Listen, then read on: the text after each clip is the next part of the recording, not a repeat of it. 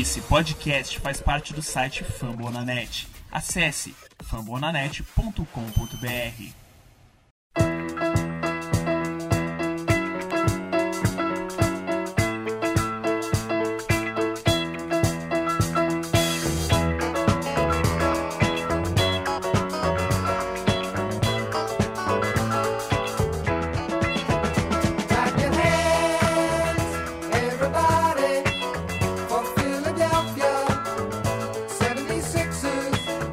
dia, boa tarde, boa noite. Eu sou o Shield e a gente vai começar aí mais um Sixers Cast.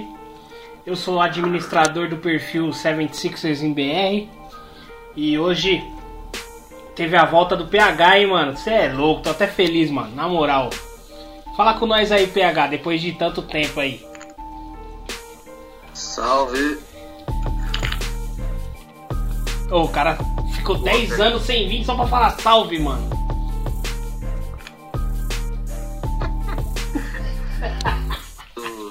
Podcast aí, nós já trocando ideia, rapaziada. Quem tava com saudade, ou seja, ninguém, um abraço.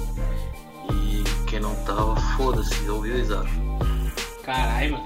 Não, aí, mano, você vai ter que me abraçar, eu tava com saudade, caralho. Dá um abraço aí. É nóis. é isso aí. E aí, Isaac, você também ficou aí uns dois aí sem participar ou foi só um? É,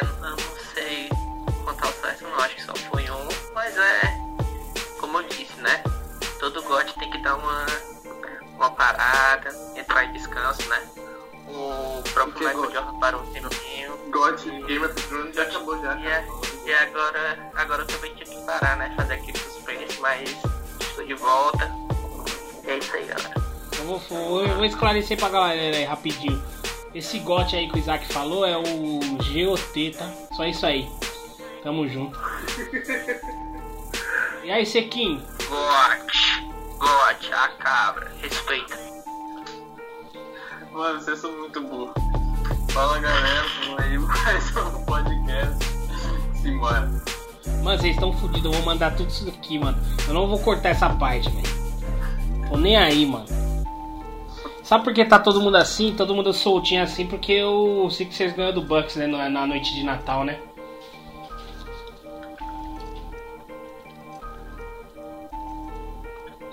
Biel.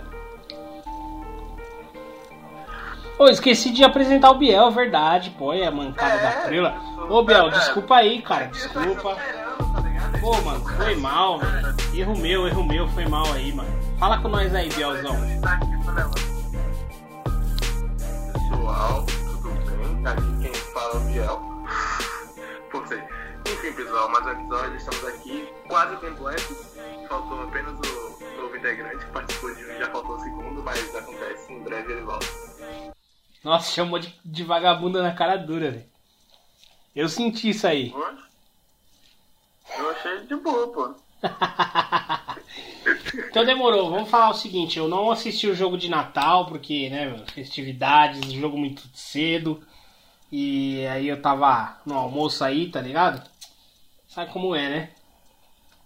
Então assim, eu vou passar a bola aí pro pessoal que assistiu, que tava lá vendo o show de bola que a gente jogou, hein, meu? Então vamos que vamos aí. O Sequim, fala pra nós aí o que, que você achou do jogo. Qual foi o ponto aí interessante aí que você queira falar do time, um jogador aí especial? Fala pra gente aí. Cara, o... sendo sincero, acho que foi o melhor primeiro tempo que eu já assisti o, o Sixers jogar. Foi assim, foi uma maestria, foi perfeito. Isso é mérito de todo o time, do Brett Brown, do todo o staff técnico, todo mundo. Isso é uma baita. Não é uma conquista, né? Mas, pô, foi um, o melhor, o auge, assim, nosso, nosso time, eu acredito. E acho que, acho que a gente conseguiu ver o que, que o nosso time pode fazer quando tem vontade, entrosamento e foco tudo junto, união e tal, é, todas essas características. E se fosse para escolher um jogador para destacar, eu escolheria o Kratos, né? Porque, pô, o jeito que ele matou os deuses gregos ali foi, foi incrível. Sensacional. Foi incrível. O cara jogou Cara, que, que, meu, vocês são criativos demais pra fazer essa parada. Minha nossa. Lógico. Entendeu? Meu, muito, foi muito louco. Na hora que você o- botou é lá o Pedro- Kratos. é o Pedro que faz, é o Pedro que faz. Então, mas, meu, na hora que ele. Foda. Na hora que eu li o Kratos, eu comecei a rir. Nossa, eu falei, não, não acredito numa coisa dessa, cara. Os caras são bons demais, mano. Ô, tamo junto. Então, é, então, Isaac, eu queria saber de você aí, se você assistiu o jogo, o que, que você achou, principalmente aí do banco aí, de algum jogador aí É. que, que você queira falar. Cara, eu quero ressaltar o, o Ben Simmons. A gente falou muito do. Tenho certeza que vocês vão falar muito do Embiid, do Alcott, sobre a defesa dele, sobre o Grego. Todas as páginas estavam falando muito do Embiid, porque tava caindo tudo dele, mas a gente não tava falando. Não falou do Ben Simmons, né? No jogo contra o Pistons ele arrebentou. Triplo duplo com 17 assistências, não é qualquer coisa, né?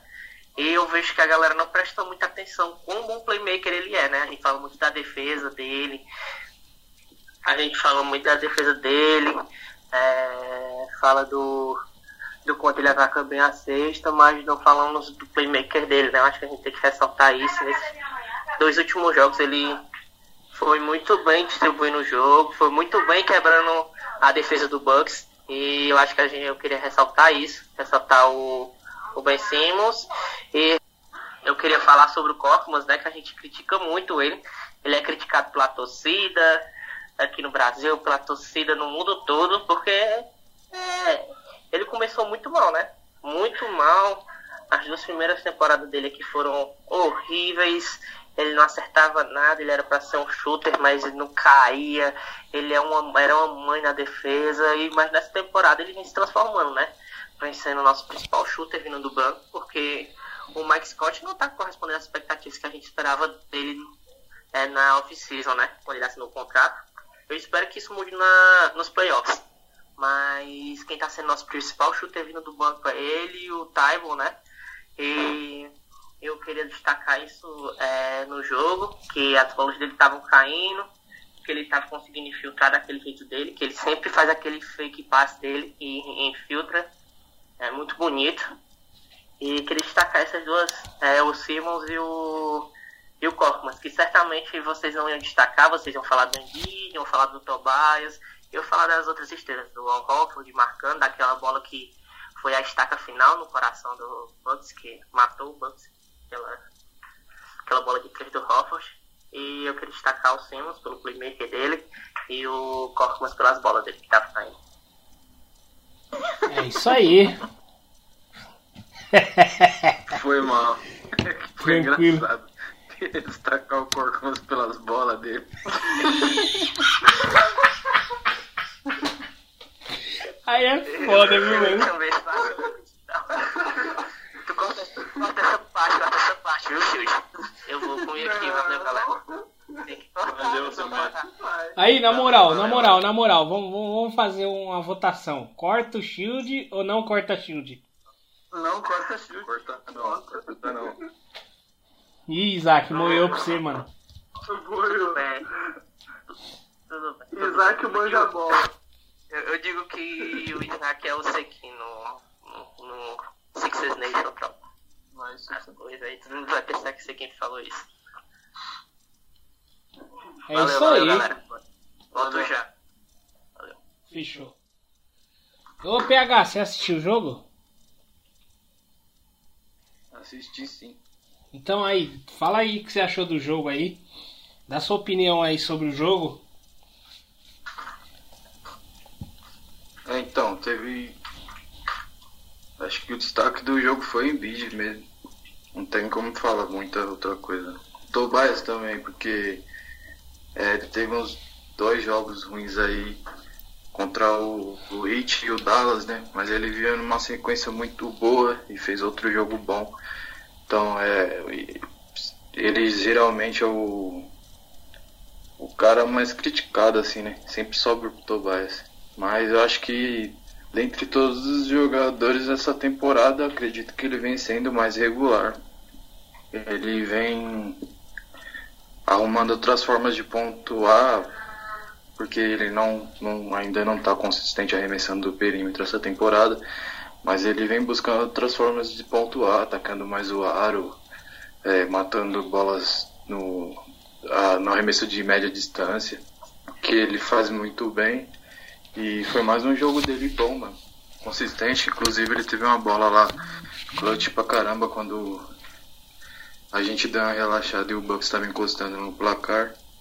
E sobre o Embiid, né, mano? Eu já falei lá no Twitter e vou repetir aqui de novo que eu acho ele o melhor marcador do Giannis na liga, por N fatores, é, não só pela sua leitura de defesa, mas acho que o físico dele ajuda muito, porque o Giannis ele leva vantagem quase sempre em envergadura, em força física, e ele sofre bastante com o Embiid quando, quando enfrenta o outro. E mesmo que ele tenha uma, uma média boa de pontos contra o Sixers, se for ver as posses dele contra o Embiid, é, o Embiid tem vantagem contra ele quando os dois ficam um contra o outro, né? no caso na defesa, e, e o Embiid leva vantagem sobre ele ofensivamente. É, é um, um adversário ruim para ele, acho que isso vai ser uma vantagem caso a gente se enfrente nos playoffs. E esse ano também tem o Horford, que é um ótimo marcador dele. Então eu tava esperando esse jogo para eu tinha essa sensação assim, mas não, não tinha tanta convicção porque a amostragem não é muito grande, né? a gente não enfrenta o Bucks muitas vezes na temporada. E eu fiquei satisfeito com isso. É... Ah, tem falar sobre eu ia falar também, esqueci de dizer que que foi legal também ver a gente com a consistência assim defensiva e as bolas caindo lá ofensivamente. Então, é. Que o Taibo se machucou e, e foi legal, assim. O, o, time encontrou forma, bastante formas de pontuar durante o jogo. Não só. Eu acho que foi meio atípico ofensivamente, que a gente matou 21 bolas do perímetro, né? Não vai ser sempre que isso vai acontecer. Aliás, não ser raras vezes que isso vai acontecer, mas é, a gente está encontrando alternativas, porque a gente sabia que ia sofrer um pouco ofensivamente por ser um time mais alto, menos móvel assim. E enfim, é isso. Aproveitar o gancho do PH para falar sobre o Giannis, que é real que ele ganha sempre na força física e na envergadura, mas é aparentemente é só isso que ele tem que oferecer quando você tira a jogada de força dele, ele se torna um jogador comum. E a gente viu isso contra o Sixers, porque ele não conseguia forçar, ele não conseguia ganhar na força do Embiid, e ele não tinha outro jeito de pontuar, ele não tinha outro jeito de ser útil no ataque. As bolas do perímetro não estavam caindo, mid-range não caía e ele não conseguia passar pelo Embiid. Então, é estranho um jogador que foi MVP que é aclamado em todos os cantos da liga, ser tão limitado ofensivamente. Assim. Não que seja demérito dele, é mérito do Embiid de perceber isso e anular ele. Certo. Então, é, a gente tinha comentado isso no podcast anterior sobre algumas mismatches que a gente pode levar uma certa vantagem. É, ficou provado aí no, no jogo contra o Bucks, né? é, essa questão aí de você de a gente ter defensores para conseguir parar o, o Antetokounmpo, né?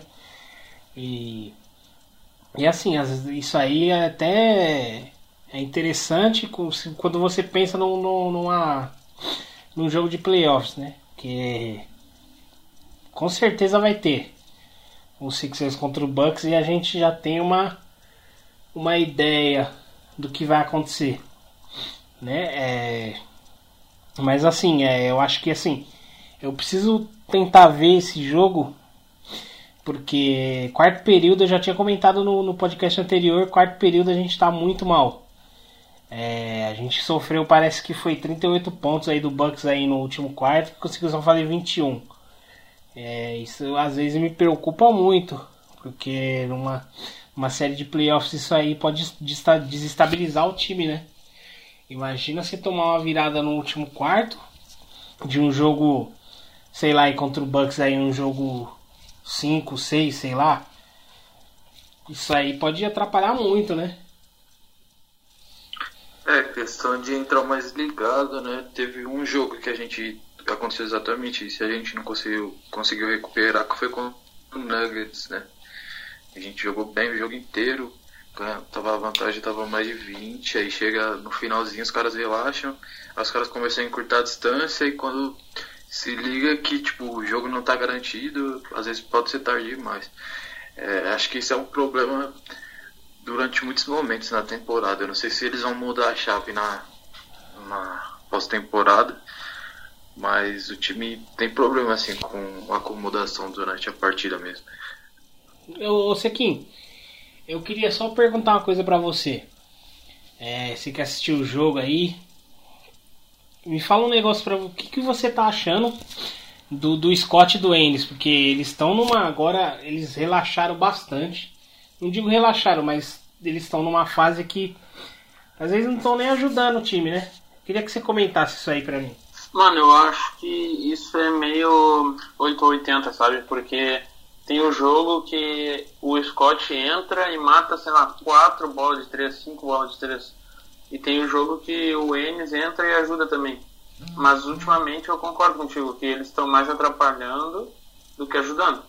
Então eu não sei se é uma tipo uma zona de conforto, o que, que é, ou se é tipo até o, o time como um todo que acaba relaxando e sei lá, não não é não se dedicando, mas faltando assim um- uma, uma vontade para jogar. Mas eles dois, principalmente, eu sinto isso. Porque o Enes, defensi o Enes defensivamente até é melhor que o Scott. Mas nos últimos jogos eles me- meio que estão se equivalendo, assim.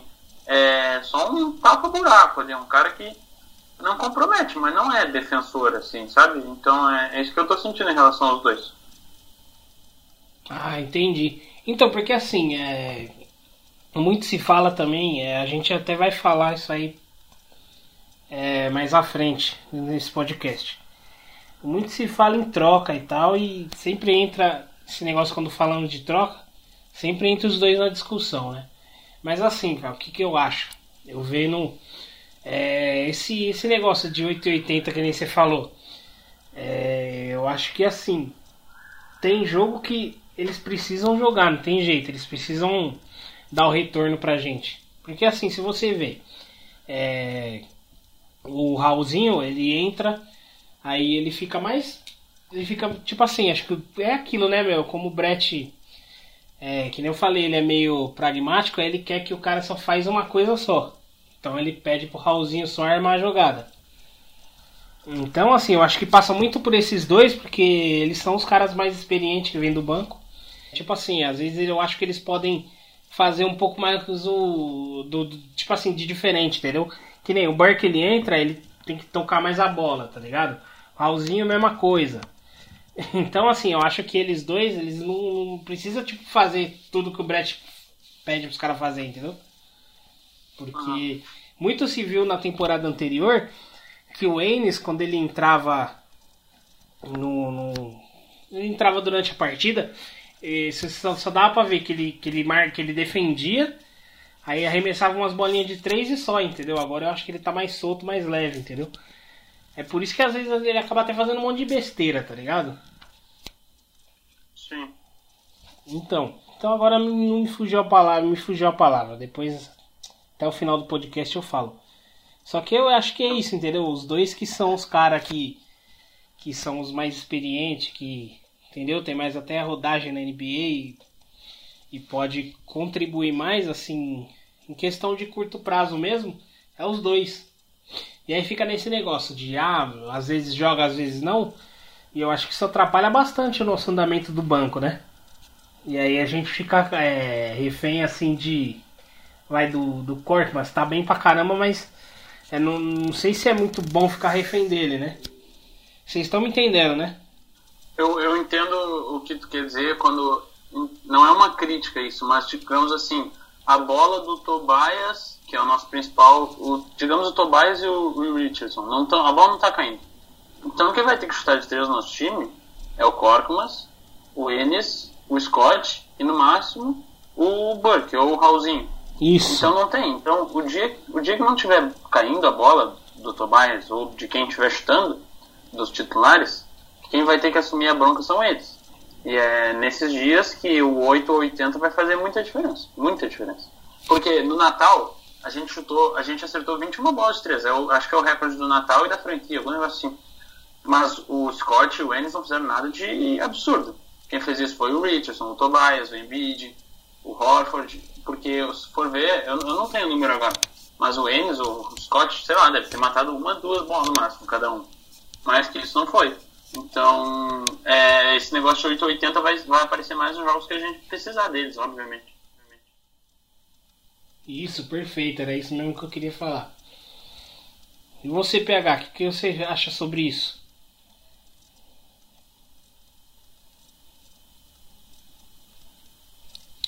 Eu tô buscando aqui os números do jogo. Bolas de N- três convertidas. Enes É. matou 0 de 4 e o É, Scott não 1 de matou 3. nenhum. Isso. Pois é, mano. Enes acabou com 1 de 6 no field goal, o Scott com 1 de 3. Foi a única bola que ele matou.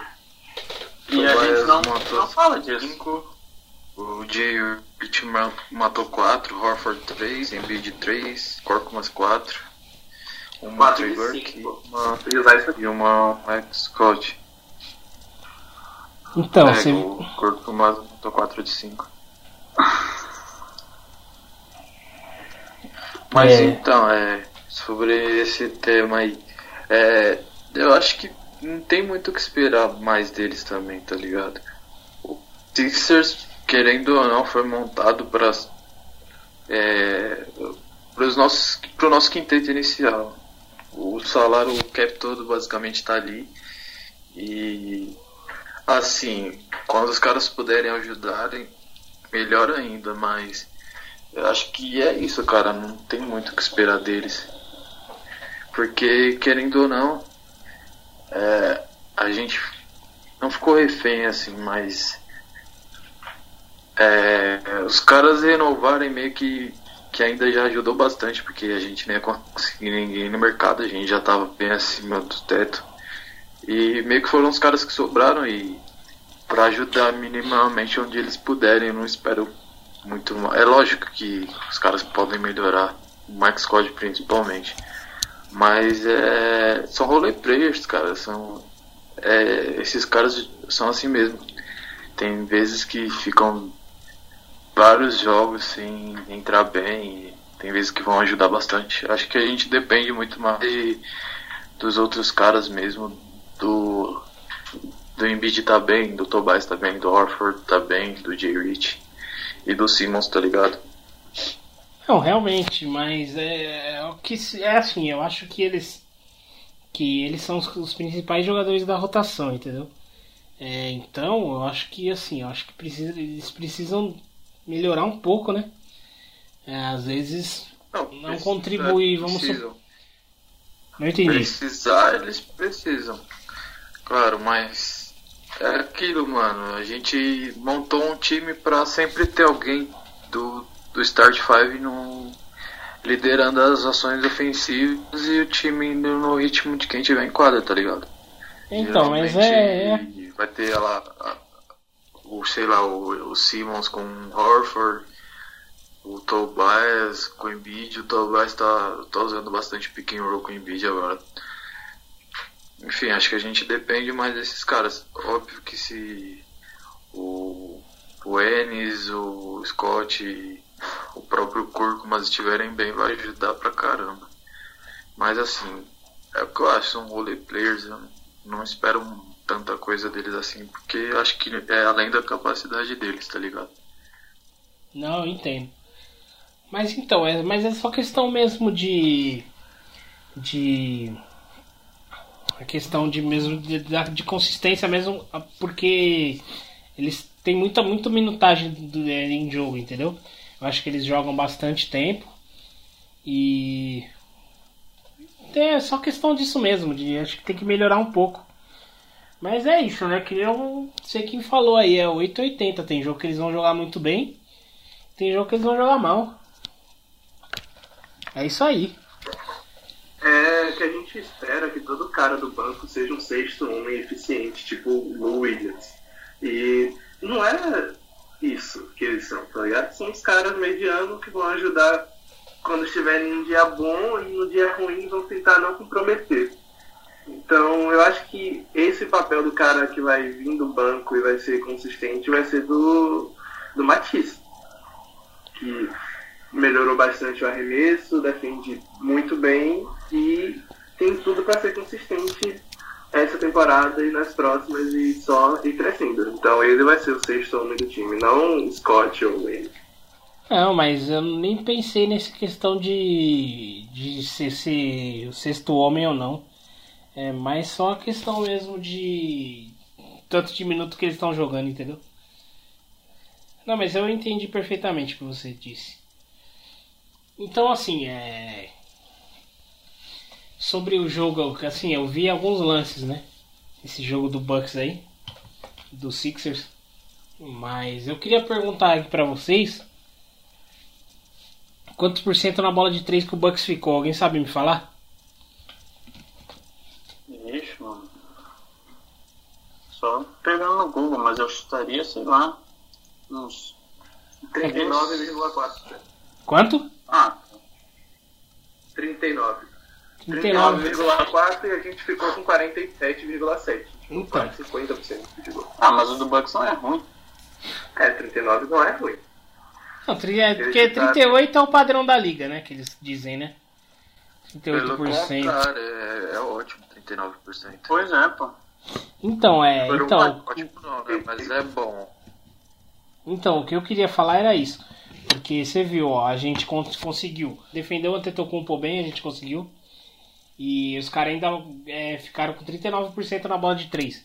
E se você for ver o jogo do Bucks, é mais isso aí, né? Força física do, do Antetokounmpo e bola de 3. E a gente conseguiu, né? Parar o Antetokounmpo. E os caras ficaram, mesmo os caras ficando com 39% na bola de 3, porque às vezes a gente perde pra time aí que tá, tá chutando 33% na bola de 3. Mesmo assim a gente perde, né? Eu quero aproveitar essa deixa pra. Eu tava dis- discutindo assim, dialogando com um torcedor lá. Não sei se era tor- torcedor do Bucks, enfim, era um fã da NBA que ele tava falando justamente sobre a gente vencer, porque foi totalmente atípico acertar 21 bolas e tal. Mas, cara, é... a gente não só venceu o Bucks, a gente basicamente deu uma surra nos caras. É, no, é, no sentido assim de que eu acho que a gente não precisa acertar 21 bolas pra vencer os caras, tá ligado? E a diferença no final foi muito pelo contexto do jogo, porque poderia ser bem maior, porque a gente venceu por 20 e, e chegou a vencer por 30 durante quase todo o jogo. E a diferença encurtou no final porque basicamente a gente relaxou, tá ligado? Então não é necessário a gente acertar 47% do perímetro para vencer o Bucks. Foi um jogo atípico, mas foi um jogo atípico tipo por muito. A gente não só venceu, a gente surrou os caras, tá ligado? É, não tô falando isso pra superestimar o time ou enfim, eu só tô dizendo que um dia a gente pode vencer o Bucks sim, mesmo não estando num dia quentíssimo no perímetro. Não, entendi essa sua. Entendi.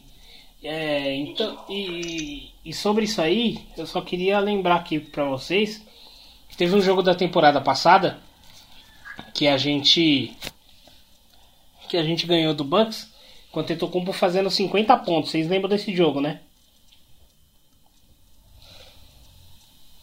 Não, não. Sim, sim, até falei isso. Eu até falei sobre isso. A gente basicamente venceu o jogo inteiro também, com a diferença boa. Aí no final o Yannis ficou pontuando toda hora de dois pontos, assim, tipo, não ia fazer diferença nenhuma, a gente já tava ganhando. Aí ele foi continuando pontuando, pontuando, tipo, geralmente as pessoas deixam o relógio rodar pra acabar o jogo logo. Ficou pontuando, acho que até por conta do, do flag dele, que, que foi naquele jogo, né? Acho que ele fez 51 pontos, algo assim. Então, foi, foi nesse jogo aí, ele fez 51 pontos. E, e o Embiid acho que fez 47, se eu não me engano. E a gente ganhou mesmo assim, sem muita dificuldade. Então é isso que eu queria falar. É, o Bucks, ele. Uma porcentagem muito boa na bola de 3, que é o forte que eles fizeram isso aí, para até explorar esse jogo do, do Tocumpo de força física e você tendo o pessoal para espaçar ele e não ficar esse negócio toda hora ele batendo na parede se o pessoal conseguir é, defender ele. Entendeu? Então, assim, eu acho que o, que o jogo é parâmetro sim para alguma discussão ou por, por, por, por conta disso, disso que eu falei, entendeu? É, basicamente o Bucks joga desse jeito: é força física e bola de três. É, então, se a gente conseguiu limitar o Antetokounmpo a 18 pontos e o time, mesmo com ele assim jogando mal, e o time ainda foi bem assim, foi bem na bola de três e a gente ganhou, tava, a gente tava batendo nos caras, mas tá, tá dando uma surra mesmo, porque ó, no terceiro quarto eu acho que acabou 100 a 71, não foi? Um negócio assim. E de cara, sinceramente, você pegar três. Você pegar três quartos, que o último quarto, vamos supor, o terceiro quarto acabou com uma diferença de 29 pontos, pô, a surra é imensa, né? Sim. Tanto que a gente relaxou, por isso que os caras ameaçaram uma run lá. E aí a gente teve que voltar pro jogo. E aí foi quando o Tobias matou aquela bola e depois o Horford na sequência e basicamente selou o jogo. É, então. Então é isso aí que eu, eu queria falar hum, basicamente isso, porque às vezes o pessoal fala, ah, mas o jogo o Sixers matou 21 bola de 3 e não sei o que, mas cara, eu acho que a gente ganhou esse jogo na defesa, que é uma coisa que a gente comenta sempre aqui no podcast. Esse time tá defendendo muito bem. Aí quando não defende, acontece aí o que tá acontecendo hoje aí contra o Magic aí. Sem contar que, tipo, caras como o, George Hill ele arremessa bem, mas foi também totalmente atípico, tá ligado? O cara tava matando bola toda hora. Então, da mesma forma que a gente provavelmente não vai arremessar 47% de novo contra eles, a gente pode muito bem diminuir a porcentagem de, de acertos dele, do, deles do perímetro, até porque a gente, se eu não me engano, a gente é o, o time que melhor defende o perímetro na, na liga. Certo. Então vamos fazer o seguinte, então, ó, é, o, o Sequim, você tem mais alguma coisa aí pra acrescentar? Ou o Biel também tem alguma coisa pra acrescentar? Ou vamos já para as perguntas e respostas já? Por mim, vamos para as perguntas, eu tô, tô de boa. E você, Biel? Vamos de pergunta. Então beleza, então, ô Sequim, você que tá com as perguntas. Bucks, mas já quieto, não vou procurar briga com a torcida não, tá cedo. Tá cedo, né? Tá cedo ainda. Cedo é foda. Então, ô Sequim, você que tá com as perguntas no pente aí, manda bala pra gente aí então, meninão. Beleza, começamos então. A primeira, as primeiras perguntas, né, porque são duas, é do Caioba NBA. Abraço aí pro Caioba que teve sua conta por um tempo aí ficou, ficou fora, não entendi muito bem, mas já tá de volta. Ele perguntou: Raulzinho tem que ser mais aproveitado? O que estão achando do Jay Rich? Surpresa boa? Eu vou dar então a minha resposta rápida e daí se vocês quiserem adicionar alguma coisa, sintam-se à vontade. Eu acho que o Raulzinho, cara, infelizmente, por causa desse todo esse pragmatismo do Brett Brown, vai ser isso aí, cara. Vai ser ele brigando com o Burke e quem tiver melhor no momento vai jogar. Agora tá dando Burke, mas um tempo atrás era o Raulzinho. E eu acho que é isso aí. Eu acho que ele não vai ser aproveitado de nenhuma outra maneira, só se foi lesão do Ben Simmons, como teve e tal. Mas não acho que vai ter outra, outra utilização. E o Jay Rich, cara, eu não acho que seja surpresa. Eu acho que. Não, até tá me, me agradando um pouco mais do esperado, mas eu já esperava um, um jogador bem, bem sólido nele, principalmente na defesa. Mas não é, um- é uma surpresa agradável, considerando que o Butler ia sair de qualquer jeito, a gente conseguiu uma, uma baita aquisição. Beleza, alguém quer, quer responder também essa pergunta aí ou é isso mesmo? É isso aí. Nossa, eu ia acrescentar que a última temporada do Jay Rich no, no Heat, ele teve que criar bastante chute, né? Que ele basicamente foi o. Foi. liderou os caras lá. E aqui ele ia ter muita bola. Pegou muitas bolas assim para arremessar, sem precisar criar o arremesso dele. E acho que até conversei isso com o Hélio, o Hélio também falou sobre isso, que o aproveitamento dele ia melhorar. E essa temporada que ele tá com é, com mais arremessos e ainda assim o aproveitamento dele melhorou bastante por conta disso. E, então não era surpresa. Tanto que a gente até esperava que, que ele seria um pouco melhor nessa, nessa questão de aproveitamento. Mas eu também não considero surpresa não, não concordo com, com o que o Sequim falou. Ô Sequinho, faz a próxima pergunta aí. Beleza, mano. A próxima é pra ti, ô Shield. Pra mim. Ah, a pergunta é do NBA sem estresse. Eu não sei se tu sabe quem é, mas enfim. Quem é o maior ditador do grupo dos Sixers e por que é o Shield? Isso aí é o desgramado do Maia. É o Maia que é o. Filha da mãe. É porque eu bani ele, por causa disso. Tá ligado? Que deu um ban nele. Beleza. Descanse, descanse em paz aí no Maia. Você nunca será esquecido. A próxima é do arroba Tupi Sports. Gostaria de um abraço a Tupiniquim TV e queria perguntar se o Horford está sendo um presente de Celta para seu querido time. Primeiramente, um abraço para o Tupiniquim TV, grande amigo de transmissão, várias tretas. E, cara, o Orford tá sendo um presente real. Tá, é o cara que tá sendo a base de experiência do time e é isso aí. Então, obrigado pelo presente e tamo junto. Apesar de eu achar que desde o último podcast lá que eu elogiei ele, caiu bastante rendimento. Mas hum, se a gente for avaliar como um todo, eu acho que é um bom presente, sim. Tá, ele vem fazendo uma boa temporada. A próxima pergunta é do Eike Paz Leme, que é o Caioba, não me engano, esse ponto. Ele perguntou: Quando o Sequim vai dar sorte nas escalações? Cara, eu já dei, tá bom? Se hoje a gente ganhar, eu vou dar sorte de novo, porque no Natal eu dei sorte. E se a gente ganhar hoje, eu vou dar sorte de novo. Então essa corneta aí é injustificada. E a outra é quem tá sendo o melhor jogador do time até aqui pra vocês. Aí eu passo a bola aí pro PH. O time tem sido bastante coletivo e tem oscilado muito, assim, quem tem sido mais importante, o melhor jogador na noite- nas noites, assim. É, Acho que é óbvio que é o Embiid é o jogador mais importante que faz mais diferença. É, que nem eu falei, eu acho que o, o, o Tobias é que pelo menos nos últimos jogos tem sido mais consistente. Isso não significa ser o melhor, mas acho que ele tem sido bem consistente, assim, constante em boas atuações. Mas o Embiid destoa mesmo, não tem como. Ele mesmo quando ele não tá muito bem, ele é importante pra caramba pra gente. É, por exemplo, aquele jogo de zero pontos contra o Raptors, eu não acho que ele foi um desastre. Aliás, eu não acho nem que ele jogou.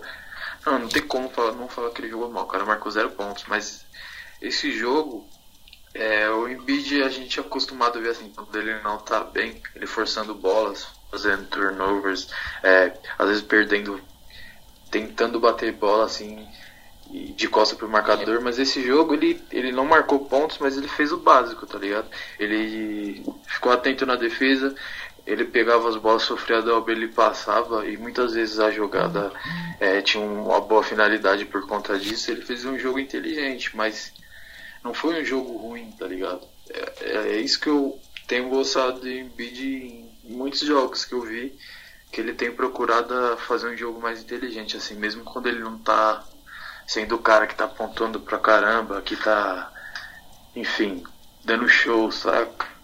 Então não, não tem como fugir disso. Pra mim, ele é o melhor da temporada. É, mas eu acho que o time é muito coletivo, mano. Acho que tem é, revezado bastante. Assim, tem noite que.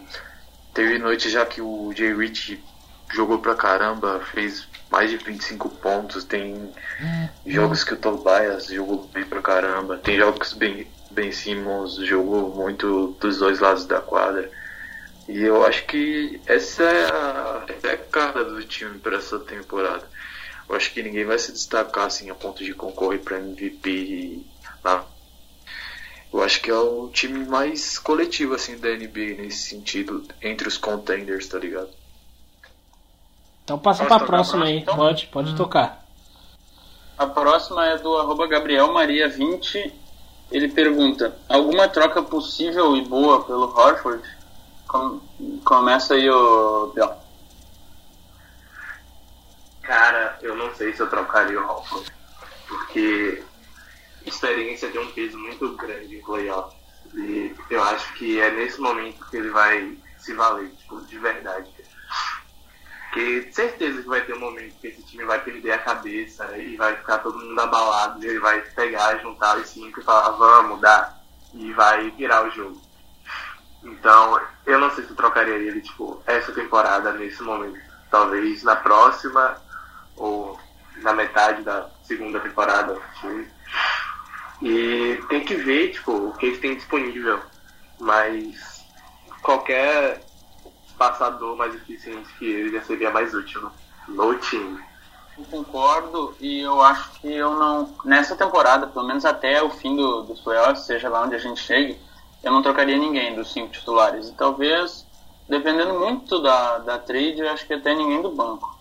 Ah, então, e cara, tem que ver também quem é que vai abraçar esse contrato do Horford, né, cara? Não estou dizendo que é impossível alguém abraçar, porque a gente já viu gente abraçar contrato pior, mas é um, é um negócio meio específico, assim, porque daqui a, pouco, daqui a pouco o Horford vai ter uma idade avançada e ganhando 25 milhões por ano, é bastante coisa, então teria que ver isso. Então, é assim, eu não- também não trocaria o Hoffer não. Eu vou falar assim porque rápido. Eu acho que precisa o time precisa de um pouco mais de tempo também para poder encaixar, para poder entrosar, melhorar. Então, acho que é besteira você pegar e pegar tudo que está sendo feito e mudar agora, entendeu? ou um pouco mais perto do, do- do- dos playoffs. Eu acho isso não é legal. Acho que não é o caminho que a gente tem que trilhar agora, entendeu? Acho que a gente tem que ir com esse time. Mais tardar assinar com alguém aí, se alguém for dispensado, algum cara aí que chega pra para fazer alguma coisa boa aí no time. Eu acho que creio que seja isso, entendeu? Eu acho que trocar agora o Hoffer é bobagem, entendeu? Sei, sinceramente, não sei porque as pessoas pensam tanto em troca todo momento.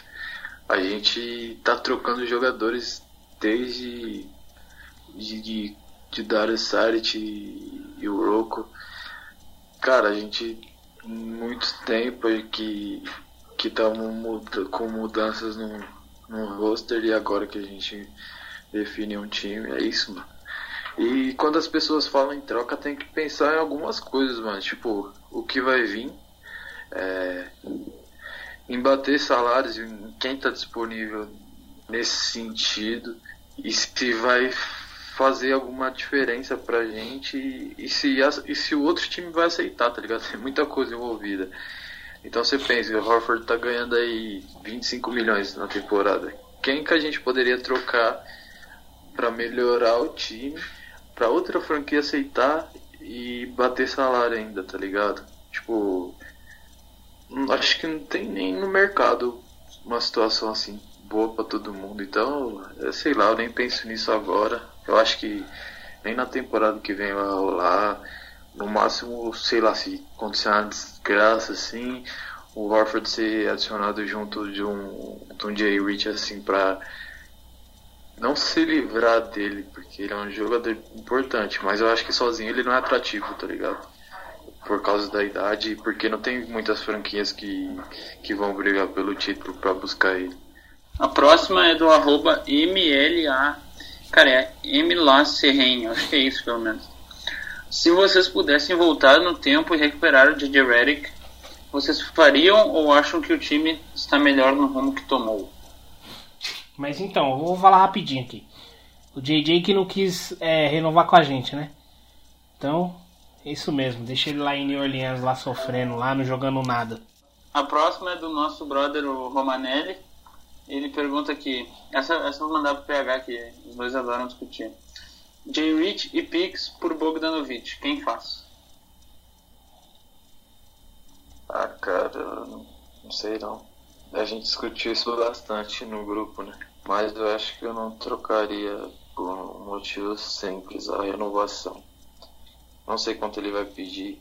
é, e como a próxima free agency vai ser escassa assim, de nomes, vai que aparece um louco aí pra oferecer uns 16 milhões nele.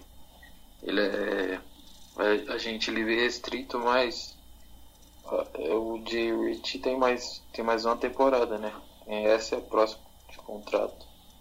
Então, querendo ou não, é um alívio no, no cap. Acho É. que eu não faria não.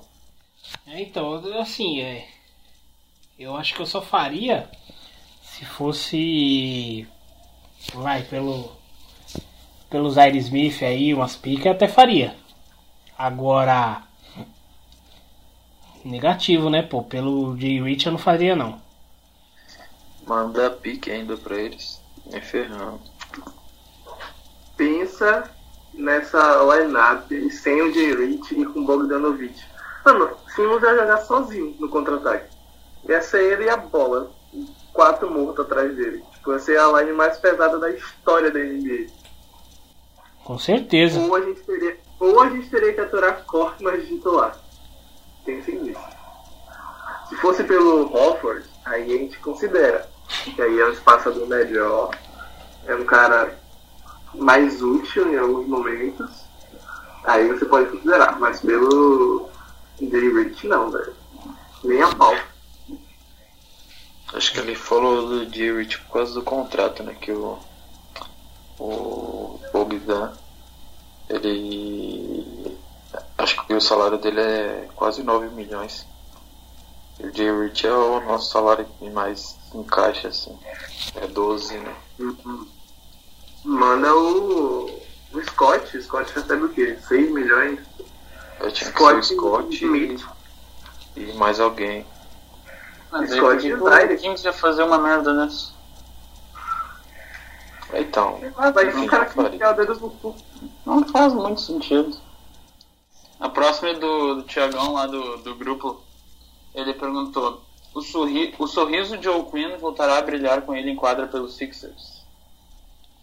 É, tomara, né? Tomara um dia. posso responder essa aí? Pode, pode sim. É que então, eu acho que o Queen entrou bem pra caramba em alguns jogos. Eu acho que ele não tá tendo oportunidade por conta de Embiid e Horford mesmo. Que a gente já tem muitos jogadores altos. Se a gente for parar pra pensar assim, na, na teoria, quer dizer, na prática mesmo, né? a gente joga com, com quatro jogadores é, da posição 4 e 5 no time titular, querendo ou não. O Tobias é de origem joga na posição 4. O Simmons ele virou armador, mas ele foi draftado como um jogador da posição 4. E o Horford e o Embiid são, são pivôs, tá ligado? Então é difícil ter espaço pouco, hein? Mas ele entrou, às vezes que ele entrou, acho que ele entrou muito bem, mano. Até comentei que é, ele vem fazendo assim e ajudando bastante ainda com, com assistências, por exemplo. Ele pega a bola assim ele, ele sabe o que fazer, tá ligado? Mas acho que é questão de, de não ter espaço mesmo por conta das características do, do nosso time.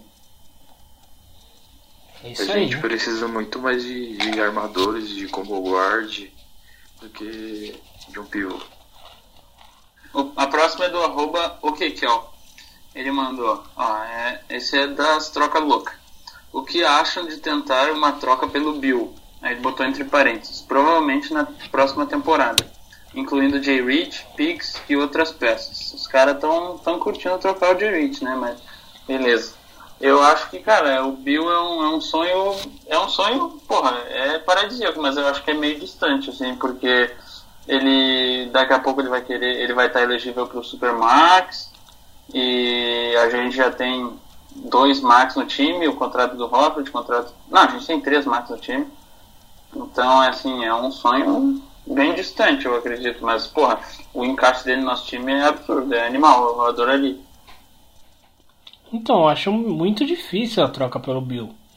Muito difícil mesmo. Eu acho que é uma das coisas que eu nem cogito. Entendeu? Ainda mais pelo pelo Jay Hit, né? Pelo Jay Rich. Muito difícil, entendeu? Às vezes eu acho que o pessoal tá é, abrasileirando demais esse negócio, sabe? Futebolizando demais esse negócio de troca, entendeu? Parece que não, não pensa no limite de, do cap, não pensa nada disso, né? Fazer o que? É isso aí. É que os caras tá acostumados a jogar 2K com, com tudo desativado, é só troca insana e foda-se. Então. Então demorou, Mano, Sequinho. Pode fazer. Ah, não, Até fala aí. Entendo a, a pergunta do cara, mas tipo, sei lá, o Bill, porra, todo mundo queria o Bill no time, mas é um negócio que distante pra caralho, não tem como. Sim, ele, Tá, o então- contrato dele é 28 milhões. Pois é, mano. E daí envolver o nosso menor contrato dos cinco titulares é, é impossível. Teria que envolver. Não tem nem tem como. Teria que ser um dos Max.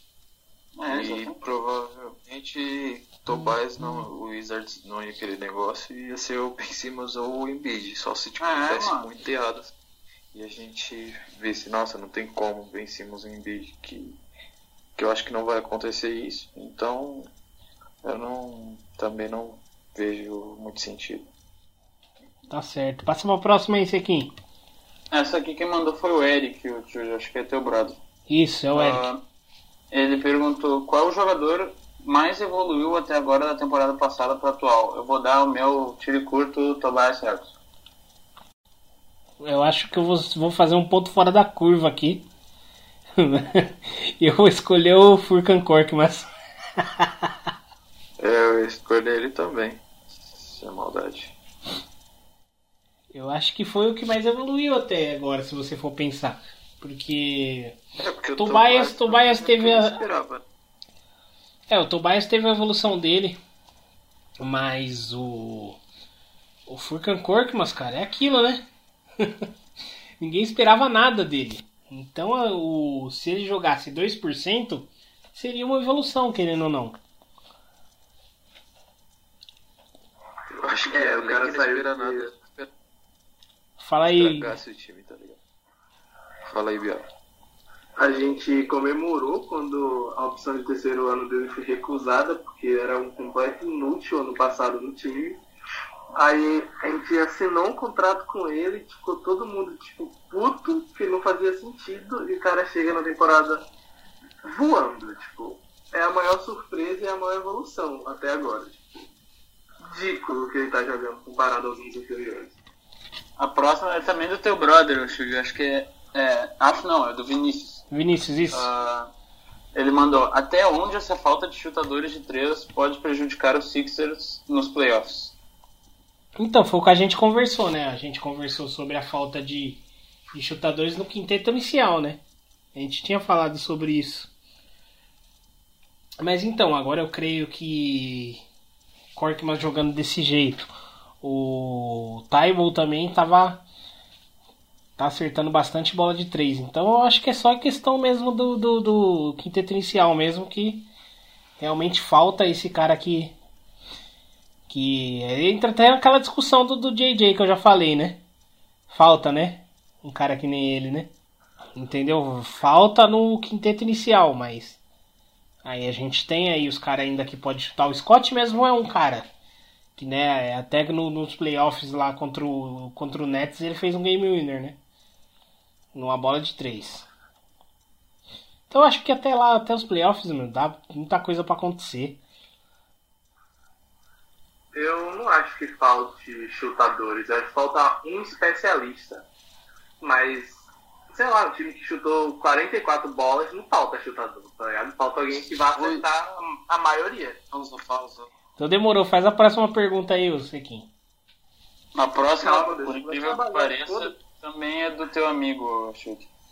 é do Gabriel Viana. Certo. Ele perguntou: O que vocês acham que causam essa instabilidade tão grande aos Sixers ao longo da temporada? Demitir o Brett deve ser uma, uma escolha ou trust the process? Então, primeiro do Brett aí, eu acho que Trust the Process, vamos continuar aí com, com o Brett, porque eu, eu que não falo, falta tempo. Tempo não é só pro, pro quinteto inicial, é pro Brett também, porque o Brett desde, de, desde 2013, quando ele chegou até agora, ele nunca teve um time, o mesmo time assim, né? Mais de uma temporada, né? Que ele, ele poderia ter, que, que foi aquele time do, do começo do, do- da temporada passada. Só que aí, com oito jogos, o Elton Brand foi lá e trocou o, o Coco e o Sarit, né? Então eu acho que é isso. É sobre. Qual que era a outra pergunta mesmo? Desculpa aí. Ah, o que vocês acham que causa essa instabilidade tão grande aos Sixers ao longo da temporada? Vontade, vontade, vontade. Pra mim é vontade. É isso aí, eu acho que a estabilidade do time é questão de vontade mesmo. É essa, não, acho que não tem outra, não tem discussão isso. Não tem discussão. É que o, o time tá no modo LeBron já, tá ligado? Se poupando pros playoffs e foda-se jogar contra o Magic. Ninguém liga, pode perder aí. O importante é pós-temporada. A última pergunta é do Renan Seigel, o arroba dele no Twitter. Qual posição ou jogador vocês acham que o Sixers deveria buscar para se reforçar nesse meio de temporada? Eu já dei meio que a minha opinião, eu acho que o Sixers não vai trocar ninguém. Só se aparecer uma, uma oferta muito benéfica, tipo, trocar o Scott por um cara, o Scott, sei lá, o Scott Ennis, mas alguém por um cara que venha para ajudar muito no banco. Ou pode se movimentar bem no mercado dos buyouts, né? Que são os caras que tomam, são dispensados ali antes da, dos playoffs. Foi quando a gente trouxe o Greg Monroe. Não que seja- não que ele tenha ajudado, né? Mas é só o exemplo da, do que pode, pode acontecer. E acho que troca de troca grande não, não vai rolar. E acho que tá certo. Concordo 100%.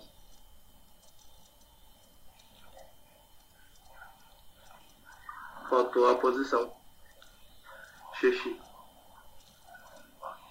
Como assim posição, mano? Ele perguntou qual posição você acha que a gente. Se... Ah, ah, pode crer. Ah, acho que. Ah, acho que, que todo mundo fala em combo guard ou um chutador especialista, mas é difícil a gente pegar isso num, num buyout ou tipo num, num negócio bem, bem a nosso favor, assim. Então, é, eu acho que é só arremessador que falta. Porque combo guard já tem. Só que o Brett Brown não usa ele, que é o Trey Burke, né? O Brett Brown é isso aí, cara. Às vezes quando ele acha que não, não precisa usar o cara, ele não usa. Então pra que você vai pegar um combo guard lá? Sendo que aí se ele não, não quiser, ele não vai usar o cara. Não bobagem. que aparecesse uma, uma opção melhor, que eu acho que não vai aparecer. A não ser que, sei lá, o o Collins, Collinson resolva voltar da aposentadoria. Mas eu acho que só um arremessador mesmo, no- nos agentes livres aí que vão ser dispensados, que eu nem sei se vão ter muitos, porque vai ser concorrido também, o, o Lakers precisa. Mas enfim, acho que é só isso. Se, se tivesse um combo guard melhor do que Al Neto ou Trey Burke, que eu acho que não vai ter, e um arremessador. Esse foi o Sixers Cast de hoje. É, Valeu aí todo mundo aí que ficou até agora, que mandou as perguntas. E continua confiando aí na gente aí que a gente pelo menos é, essa vez o capítulo vai sair mais rápido do que os anteriores, né? Isso aí, pô. Valeu Sequim, valeu PH pela volta aí, valeu Biel. O Isaac aí ficou rapidinho, mas falou um pouco aí, foi muito bom. E é isso aí, se despede aí pessoal e tamo junto. Aí, valeu todo mundo que mandou pergunta. Valeu a parceria aí, gurizada. Acho que deu pra responder todas.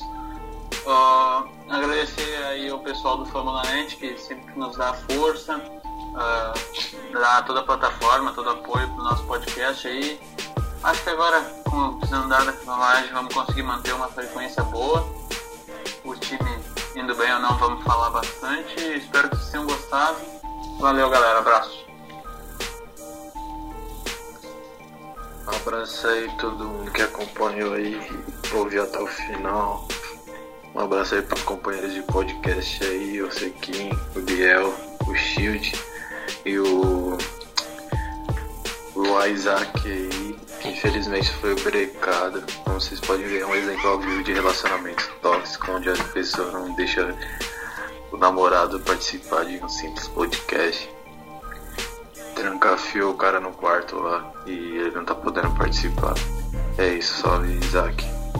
E é nóis rapaziada, próximo, se tudo der certo, é, tô participando aí de novo. E é isso. Lá, Biel. Queria agradecer a audiência. Por mais que seja difícil acompanhar o podcast, porque não tem data, não tem previsão, mas agradecer a todo mundo que tá ouvindo e dizer que reality de NBA não tem graça e tá saturado. Pare com essa porra. Farpas. Caralho, o cara tá bravo, hein, véi. Segue lá no. Segue lá meu perfil lá, pessoal. 76 BR, segue lá. Vamos trocar ideia, eu não mordo ninguém não, tá ligado? Vezes o pessoal às vezes acha que eu mordo, sei lá. Às vezes não fala comigo não, tem medo. Porra é essa, caralho? Cara, meu estilo sempre foi é, surtado e fiquei em choque. Não, pô, não sou surtado, eu sou pistola. Demorou então, vou fechar aqui, é nóis, tamo junto, mano. Tamo junto, molecada. Valeu. Falou rapaziada, valeu, abraço. Valeu, meu bom. Até a próxima.